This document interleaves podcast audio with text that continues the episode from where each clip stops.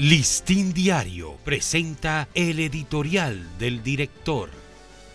¿Qué tal amigos del Listín Diario? Este es nuestro editorial de hoy, jueves 2 de febrero. El temblor nos desnudó. En el clímax del golpe sorpresivo, fueron muchos los que pensaron que la hora final les había llegado con el terremoto de ayer. El remezón de la tierra fue tan fuerte que sacó de sus camas y viviendas a ciudadanos asustados que, de primera intención, solo querían huir del peligro, algunos casi desnudos, porque no había tiempo que perder.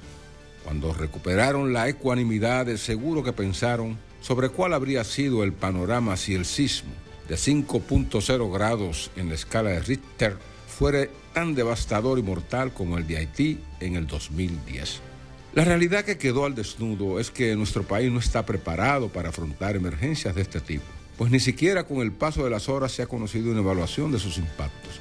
Si hipotéticamente un temblor derriba edificios, agrieta calles, mata y hiere a miles, ¿con cuáles equipos de rescate, de sofocación de incendios o de atenciones sanitarias de emergencia, de sangre o de medicamentos disponemos?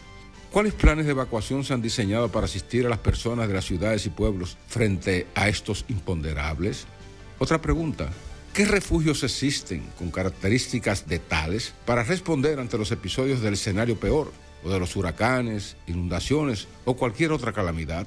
Hay ejemplos de sobra en los que países desarrollados crean fondos para catástrofes aparte de estructuras de refugio bien seguras, amplias, abastecidas en base a un sistema de protección ciudadana. Nada de eso tenemos aquí. Y es hora de que nos pongamos en eso seriamente. Este ha sido nuestro editorial.